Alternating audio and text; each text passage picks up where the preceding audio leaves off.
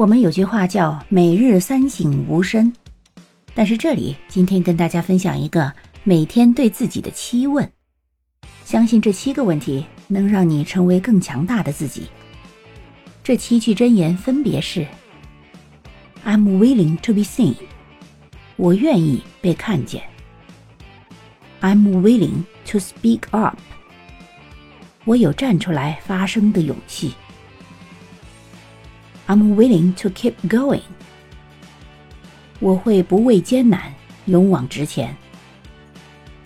I'm willing to listen to what others have to say。我想聆听每一位倾诉者的心愿。I'm willing to go forward even when I feel alone。即使孤身一人，我也能砥砺前行。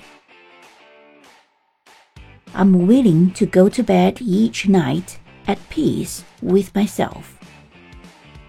我希望自己每个夜晚都能随平静一同入眠。I'm willing to be my biggest, bestest, most powerful self. 我要成为最强大的、最杰出的那个自己。These seven statements are at the crux of it all.